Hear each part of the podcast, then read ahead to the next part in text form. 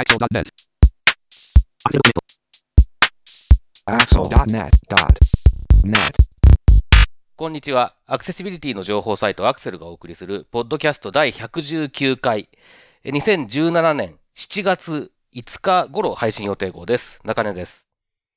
119度目まして、インフォアクシアの植木です。トウモロコシを2本一気に食べました。山本泉です。はい、よろしくお願いします。よろしくお願いします。はい、お願いします。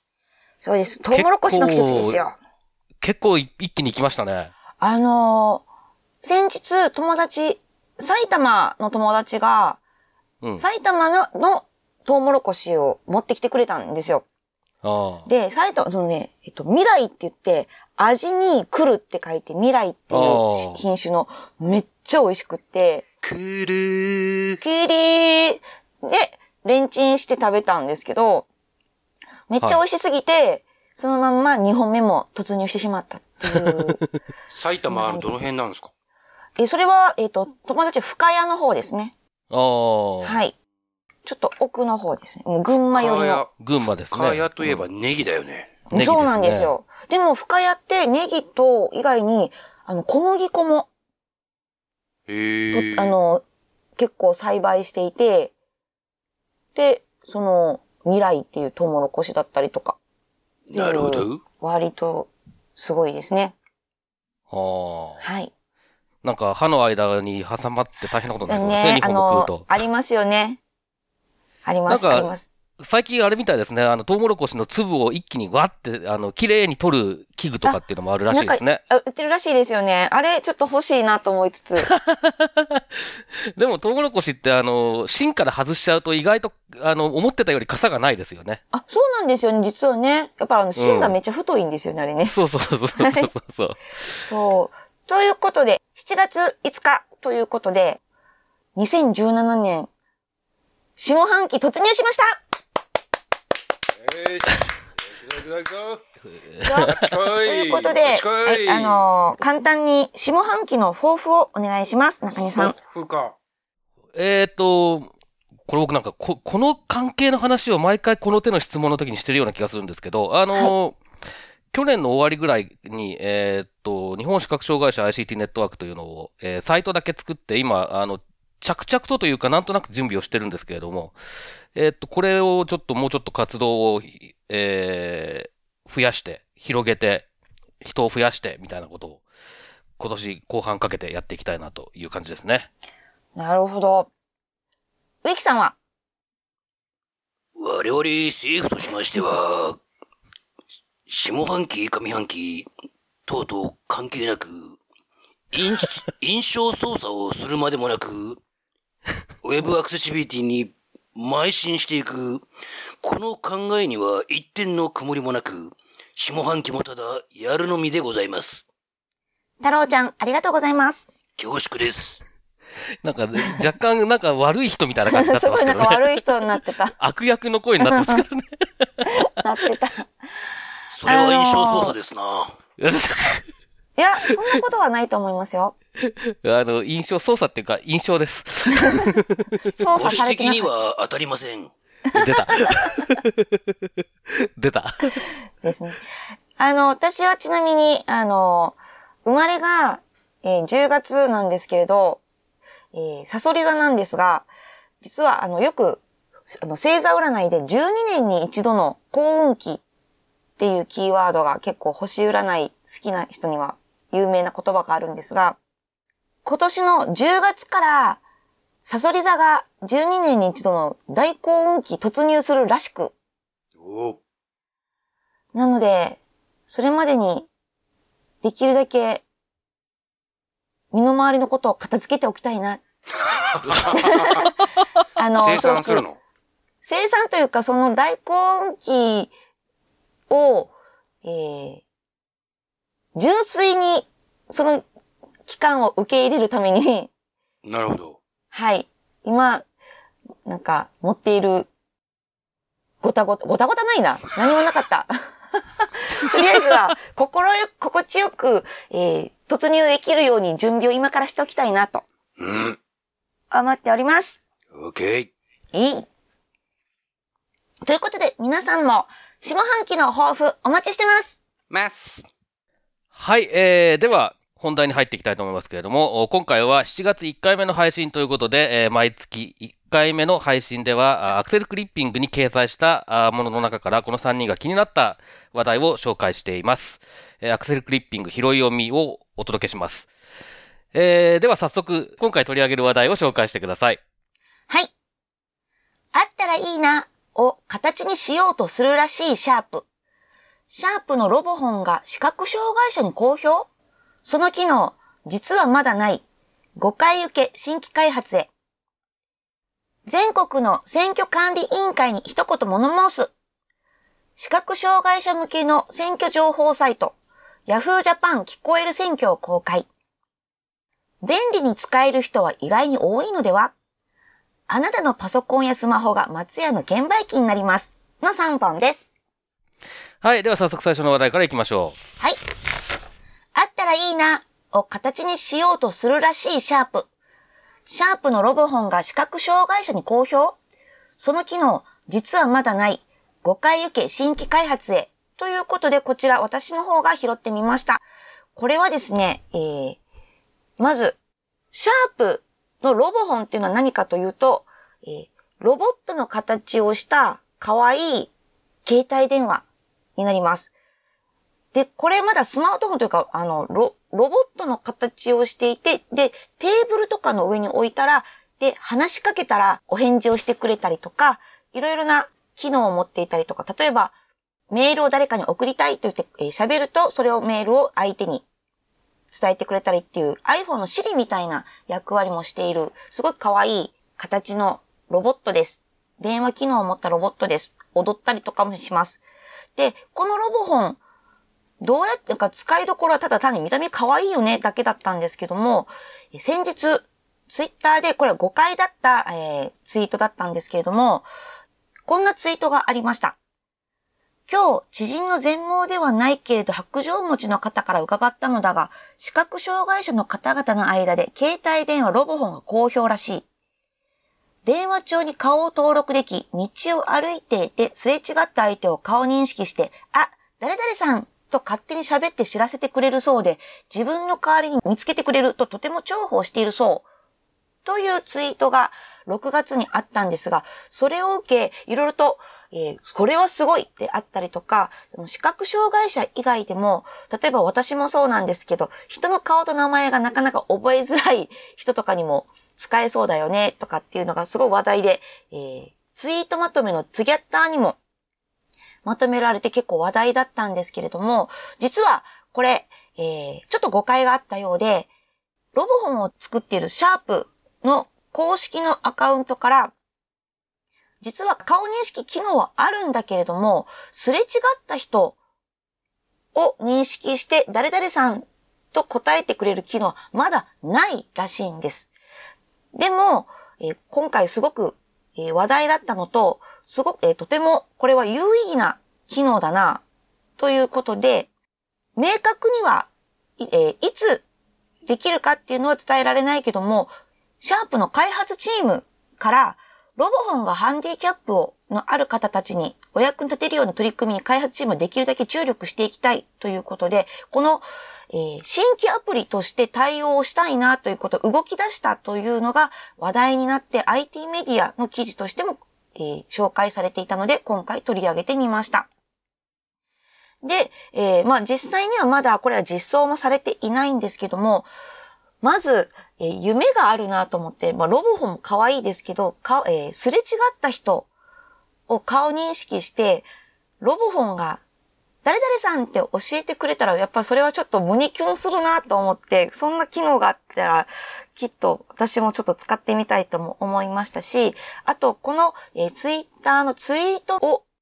受けて、シャープの中の人が、あ、その機能めっちゃええやんって言って、開発が動こうとしてる、動き出したっていうことがすごくいいなと思ったので、やはりこういう機能があったらいいなっていうのは、えー、ツイッターなり、えー、フェイスブックなり、ブログなりとかで、やはり言っていって、中の人に届いていって、ベンダーがもっと動いたら、さらに生活とかもいろんな人が楽しくなるんじゃないかなと思いました。ということで、こちらの記事なんですけど、中根さん、この、えー、一連のまとめであったりとか、実際にシャープが動き出したとかっていう記事なんです。けど、いかがですか？まあ、あのー、えー、っとですね、顔認識を使って人がわかるっていうのは確かに、えー、欲しい機能で、えー、っと、メガネ型のウェアラブル端末で視覚障害者向けに開発されているもののなんかでは、えー、プロトタイプなんかではもうやられてるたりするものだと、まあ、前にも多分ここで紹介したことがある、はい。えー、やつなんかにも確かついてたと思うんですけれども、なので、まあ、あの、技術的には多分、やればできんだろうなって気はしてるんですね。で、えー、っと、まあ、ただ、ロボホンって、形状的にこう、持って歩く、その、なんだろう、えー、すれ違う人の顔をカメラで捉えるような位置で持って歩くのに適してるのかなっていうのがちょっと 現実的なところで気にはなったりはしましたけれども、まあ、あの、取り組みとしては面白いかもしれないっていう感じはありますね。そうですよね。で、ロボホンで、あの、ツイートの、あのツイートまとめのトゥギャッターの中にも、え、これをじゃあどうやってロボホンに認識させるんだっていうところで、肩に乗せるのか胸ポケットかみたいな感じで 出てて、あ、それはそれで可愛いとかって思ったんですけど、よくよくシャープのサイト見てみると、ロボ本用のキャリングケースがあったりとかして、ああ、なるほどね。首にかけて、あの、なんでしょう。普通の、えっ、ー、と、ID パスみたいな感じで、首にかけて前で、すごい、それも、それで可愛いと思って、すごい、見てみたいと思いました。うん。で、まあ、あとこれ、今回はそのツイッターから、えー、広がっていったっていうところですけれども、はい、多分その、まあなんか、こういうのを思いついた時にツイッターで書くとかブログで書くっていうのは、それはそれでまあいろんな人の意見を得たりするので、えー、っと、いい、こう、コミュニケーションが生まれるのかなとは思う一方で、はい、あのー、まあやっぱり欲しいものに関しては、ああと、いいもの、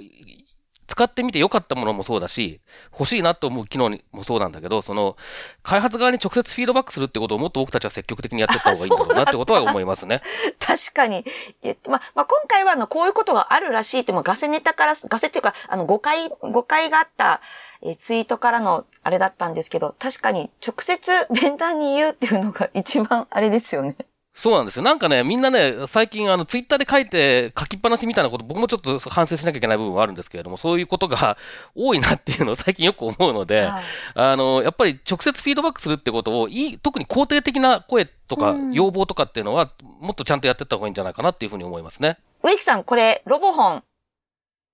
こんにちは、植木さん。ロボコン0点。絶対そっちに来ると思った。石森章太郎ですね。これ、この、あの、顔認識の機能であったりとか、ツイッターからの広がりっていうのはいかがですか？これ、ロボホンっていいつから売ってんの ?1 年前なんですって。あ、そんなに経つのもう。ちょうど、ちょうどね、1年、の、1周年アニバーサリーだったみたいです、先日。へえ。今、初めて知った。ロボホンの存在を。うん。なるほど。そうです。法人対応もしているっていうのがいいですよね。法人対応？導入事例はですね、例えば子供靴売り場で接客の順番の発見とか、道の駅での案内とか、あの、ペッパーくんのちっちゃい版みたいな感じで使う。ああ、なるほどね。たりとかっていうの、卓上ペッパーくんみたいな感じ。な感じで使われているらしいです。これは何？携帯電話なの？携帯電話です。あ、電話、携帯電話？まあ、携帯電話というか、えっと、電話通信機能を持っているので、電話もできるロボット？ほー。はい。やっちゃえ、シャープ。やっちゃえ、シャープ。ちょっと違うような気がするけど、まあいいや。ということで、まあ、こうやっていろいろと、あのー、こうロボ本、可愛いんで、ちょっとね、高20万ぐらいするので、実装されてもちょっとドキドキしてしまいますけど、待ってますます続きまして、全国の選挙管理委員会に一言物申す。視覚障害者向けの選挙情報サイト、Yahoo Japan 聞こえる選挙を公開ということで、こちら、植木さんお願いします。はい。先週のこのアクセルのメールマガジンでも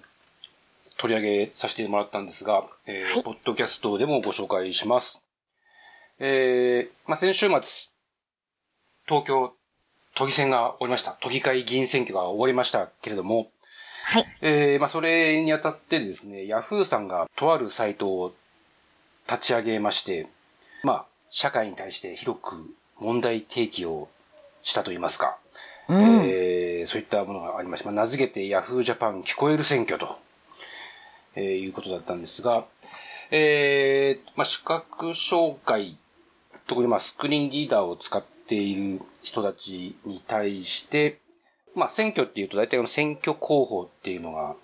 えー選挙管理委員会からこう出されて、まあ、ウェブでも公開されるわけですが、イズイズは見たことありますか？あります。?PDF だよね。はい。で、まあ、あの、PDF ファイルはご存知の方も多いと思いますけど、まあ、作り方によっては全然、その、例えばスクリーンリーダーで、えー読み上げてみようと思っても、全く読み上げなかったりっていうことがあって、で、この選挙候補に関しては、紙で提出したものをそのまま電子データ化しなきゃいけないとかなんかよ、よくわかんないんですけど、なんかそういう縛りがあるらしく、まあ、要はスキャンして PDF にして、それを、えーウェブで公開するっていうのがこれまでずっと行われてきてましたと。ということは、だから結局、一画像、一、えっ、とな、とテキストではなく、画像みたいな感じ？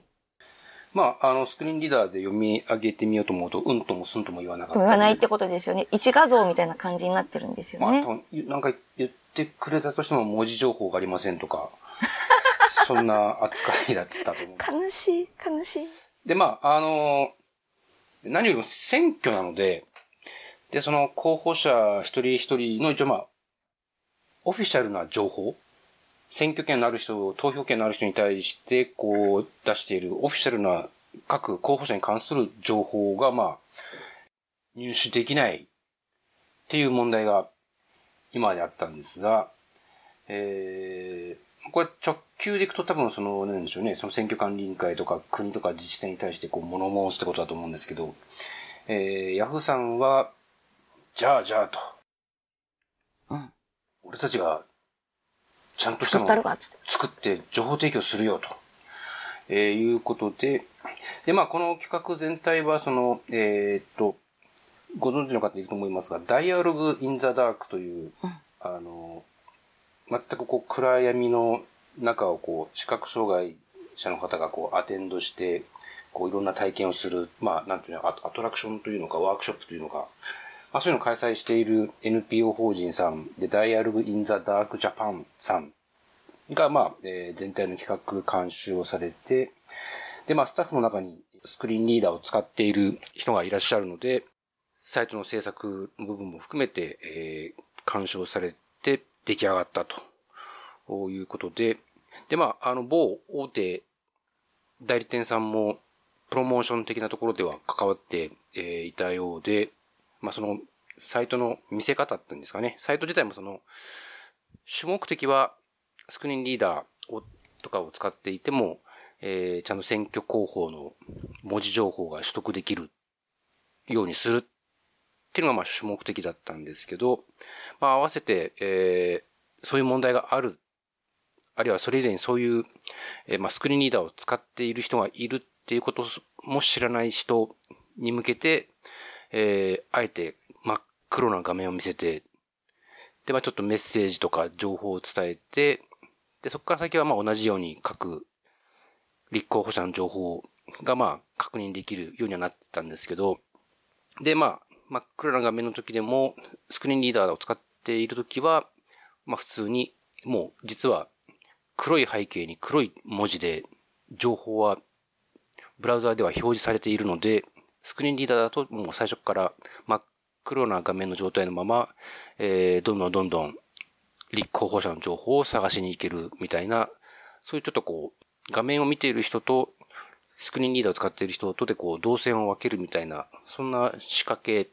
えーも施されていて、まあ、これでどれぐらいその気づいてもらえたのか、問題提起が広く伝わったのか、ちょっとまだわからないですけども、まあ、これをきっかけにして、それこそ選挙管理委員会とかが次の選挙以降何か動いてくれれば言うことないでしょうし、えーまあ、動かなければ多分、ヤフーさんがまたやってくれるのかなと。いや、や、まあ、や、まあ、そういう時には、そういう状況の時にはやってほしいなと、個人的に思ったりもしてますが、えーまあ、非常に面白い仕掛けだなということで、ご紹介しました。ありがとうございます。これ、中根さん、このサイト、いかがですか？まあ、あの、ありがたい取り組みなのは間違いないんですけれども、まずその、啓発と、えっ、と、情報提供っていうのを、えっ、と、両方行こうっていうや野心はいいんですけど、なんかちょっと、えー、両、両方やるって無理がないかなってちょっと思っちゃったりはしましたね。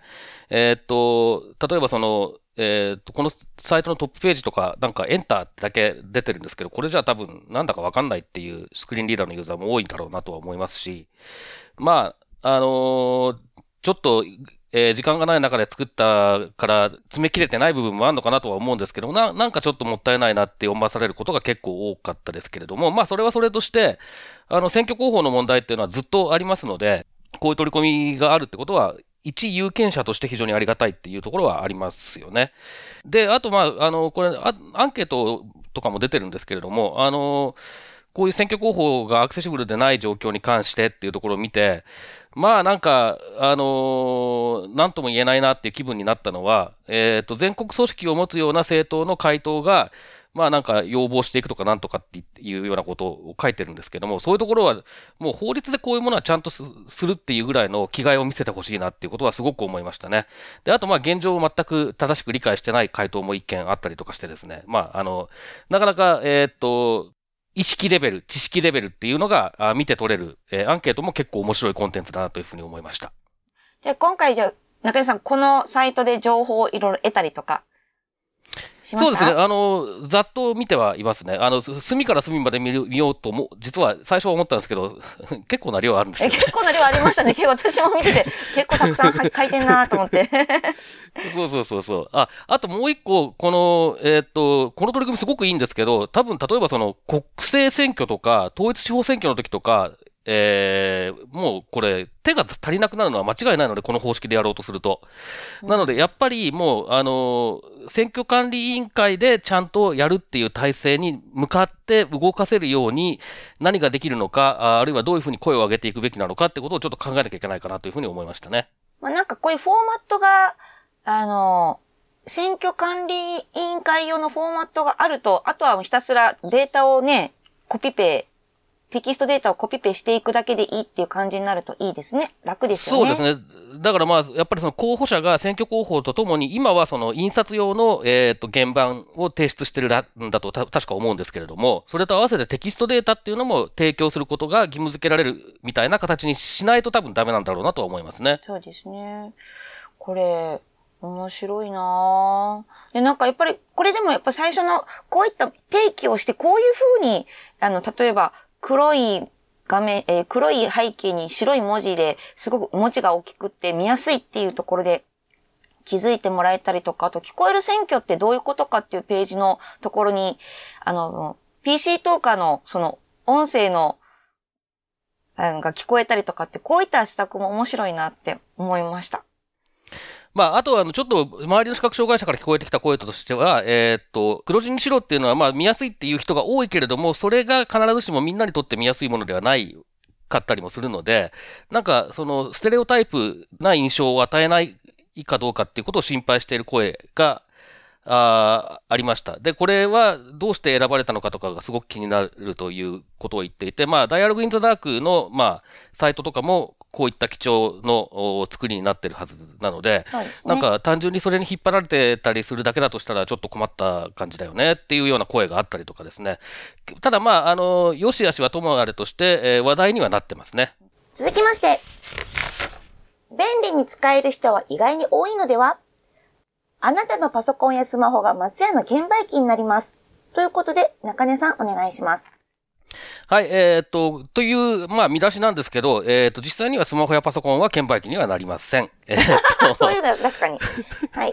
えーっと、正しくはこれ何かというと、松屋のなんかサイトに行って、えーっと、今から来店する店舗を選んで、で、その中からメニューを選んで、で、まあなんかショッピングカートみたいなやつの仕組みのところに入れて、で、えーっと、なんか最後にボタンを押すと、その情報が入った QR コードがピッて発行されるので、で、それを持って、その、えーっと、指定した店舗に行って、で、えー、食券機のところにある QR コードリーダーにそいつを読ませると、読ませてお金を入れると、えー、食券が出てくると。いう仕組みらしいんですね。で、えっ、と、これ、まあなんか、ふーんってな感じの話なんですけど、僕はこれ結構いいなと思っていて、というのは、まずですね、えー、僕にとって、まあ食券機に限らないんですけど、いわゆる自販機っていうのはもうとにかく、まあ、アクセシビリティが低いものの代表格なんですね。街の中で出会うものとしては。で、えっ、と、どのボタンが何なのかもさっぱりわからないし、いくらな、もう、あの、特に食券機になるといくらなのかわかんないんですよね。うん。で、例えば、えっ、と、ラーメン屋に行って、えー、1000円札入れて、えー、この間ここがラーメンだったからっつって、な確か700円だったよなとか言いながら押して、よし出てきたっつってお釣りを押したら、えー、650円お釣りが出てきたりすると、これはま、間違いなく何かのトッピング買ったなみたいなことが起こるわけですけれども、っていうぐらいのもんで、本当に使いづらい。というか、まあ、あの、見てもらわないとどうにもならないっていうものなんですね。で、あと覚えとかないと。なんだけど、これだと、まあ、あの、そ、この部分が完全に省略できる。えースマホとかパソコンでできると、えーいうことで、えっと、かなり便利になるだろうなっていう感じがしています。まだ実際には試してみてませんけれども。で、あと、えっと、そういう食券機にしても何にしても自動販売機って目が見えないっていう人以外も、例えば車椅子の人なんかでちょっと上の方に手が届かないとか、えっと、いろんなバリアがあるような気がしていて、そういったものを取り除く、えー一つの、まあ、解決策として、券売機、食券機の、まあ、メニュー、それからボタンを、えー外に出して、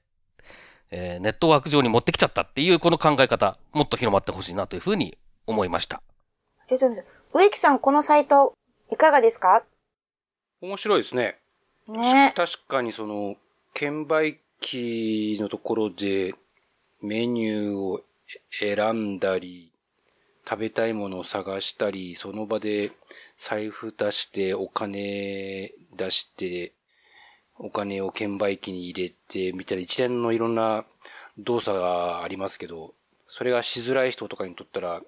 ピッピッピッで終わるんで、まあもちろん事前にパソコンとかスマホが使えるかどうかっていうところは、もしかしたらハードルになるのかもしれないですが、まあそこさえ問題なければ、まあすごい便利な。これって松屋しかないんですかね？とりあえず今回のは松屋っていう話題ですね、これはね。で、他では聞いたことがないです、まだ。あの、松屋フーズ COJP 松券っていう、松屋の券発売、松え券売機で、サンバ。で、